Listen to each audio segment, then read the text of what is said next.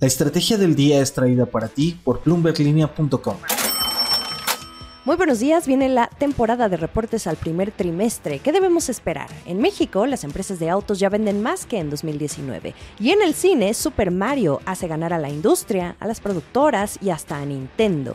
No olviden hacer clic en el botón de seguir del podcast, activen la campana para que así puedan recibir cómodamente la alerta de un episodio nuevo cada mañana. ¿De qué estamos hablando? Se viene la temporada de reportes financieros de las empresas al primer trimestre del año. Tan rápido se fueron los tres meses y los analistas e inversionistas ya tienen sus métricas a observar. En el caso de México, según Almudena Ruiz, quien es la directora de gestión de renta variable en Casa de Bolsa Finamex, el impacto de la inflación seguirá siendo lo principal en el radar de todos, sobre todo en las empresas con el costo de capital más alto. Pero también va a estar en el radar cómo les afectan las expectativas de una desaceleración económica, los precios del petróleo y la palabra del momento, el nearshoring, cómo les beneficia.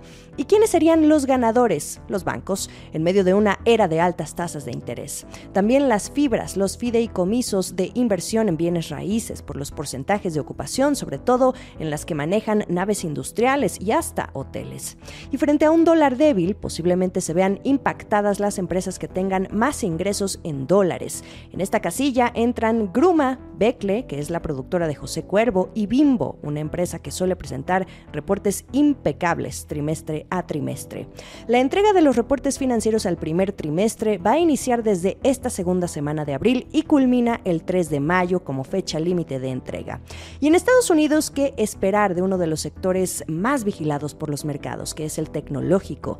Los analistas advierten que veremos grandes caídas en ganancias, al menos que no se veían desde 2006. Las llamadas Big Tech se verían afectadas por mayores costos y una desaceleración en la demanda.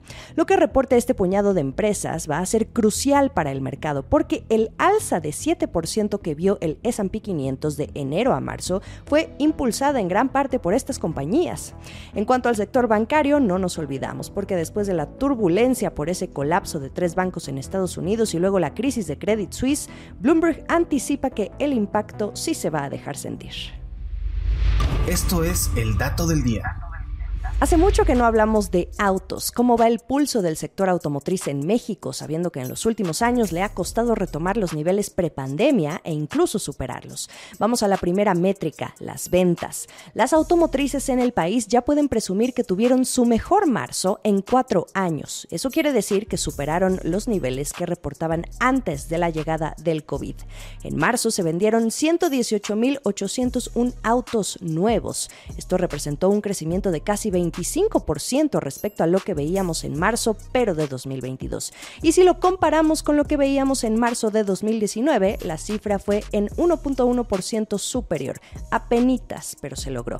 Y ahora vamos a la otra cara de la moneda, que es la producción. En este rubro, las automotrices siguen luchando por alcanzar los niveles prepandemia. En marzo se produjeron 346.124 vehículos. Esto fue 13% más que el año pasado, pero un 1.3% menos que lo que se veía en marzo de 2019, antes de la pandemia. Quizás sea en este segundo trimestre, ya sea en abril, mayo o junio, cuando veamos la recuperación completa de este sector. Rápidamente, en el terreno de las exportaciones, también crecieron, principalmente las que van hacia Estados Unidos, el mercado más importante para el sector en México. Crecieron casi 4%. La encuesta. ¿Y cuál creen ustedes que fue la empresa que más coches vendió en marzo? ¿Volkswagen, Kia, Nissan o General Motors? Les voy a dejar la pregunta en la descripción del episodio y lo platicamos mañana. ¿Quién anda de compras? Se confirma lo que les platicaba en este podcast cuando supimos a principios de marzo que Walmart de México y Centroamérica estaba comprando una fintech, haciendo un divertido juego de descarte y por supuesto tras consultar algunas fuentes bajo anonimato, todo apuntaba a que esa fintech era Trafalgar. Bueno, pues Walmart finalmente confirma la noticia. Lo que no sabemos aún es cuánto pagó por esta fintech, con la que piensa fortalecer su propuesta en el segmento financiero que opera bajo la marca Cashi. Trafalgar operaba bajo la ley FinTech como una institución financiera de pagos electrónicos, es decir, las que ofrecen servicios de wallets o monederos electrónicos que permiten realizar compras, pagos, envíos de dinero de manera digital, así como domiciliar servicios. Con esto ya nos damos una idea de por dónde va la cosa. Ahora teniendo a Walmart de dueño, Trafalgar cambiará de nombre. Ahora se va a llamar Cartera Digital Walmart. El último sorbo. ¿Quién ya fue al cine estos días a ver la película animada de Super Mario Bros., este videojuego tan clásico e icónico en la memoria de varias generaciones? Este mundo sigue teniendo su fuerza porque en lo que va del año, esta cinta acaba de conseguir el registrar el mayor estreno en un fin de semana en lo que va del año. Tuvo un gran debut en taquilla. Fíjense, Box Office Pro había pronosticado ganancias en su primer fin de semana por 112 millones de dólares. Esta métrica solo considera Estados Unidos y Canadá y del viernes al domingo, pero la película acabó recaudando 146 millones de dólares. Y tenemos más datos, este viene por parte de Comscore, y considerando cinco días, se recaudaron 205 millones de dólares. Les doy estas cifras porque gracias a estos boletos de cine que se vendieron, ya se lleva el mejor fin de semana de estreno de la historia para una película animada. Y ahora, a nivel mundial, la recaudación fue de 378 millones de dólares. Y con esto, Mario Bros está haciendo a un lado a Ant-Man and the Wasp, quedándose como el mayor estreno. Este récord, además, le viene muy bien a las cadenas de cine y a la industria, que también la han estado sufriendo con sus números, primero con el streaming y después por la pandemia. Vaya, hasta las acciones de los cines se dispararon en bolsa.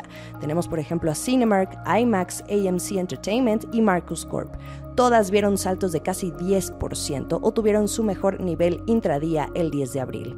Y bueno, el sabor de boca también se lo quedan los estudios que la produjeron. Universal Pictures, propiedad de Comcast, junto con el estudio de animación Illumination. Dato curioso, en 1993 ya hubo una película de Super Mario Bros., pero no le fue nada bien. De hecho, entró a la lista de las peores películas en la historia. Así que esto también es una victoria para Nintendo, el gigante japonés que creó esta franquicia. Martes 11 de abril. Sigamos el resto de la información a través de bloomberglinea.com. No olviden seguirnos a través de nuestras redes sociales. En Twitter estamos como arroba la estrategia MX. A mí me encuentran como arroba Jimena Tolama, pero también no olviden que estamos en Instagram y YouTube a través del canal oficial de Bloomberg Línea. Nos escuchamos mañana. Esta fue la estrategia del día, escrito y narrado por Jimena Tolama, producido por Arturo Luna y Daniel Hernández. Que tengas un día muy productivo.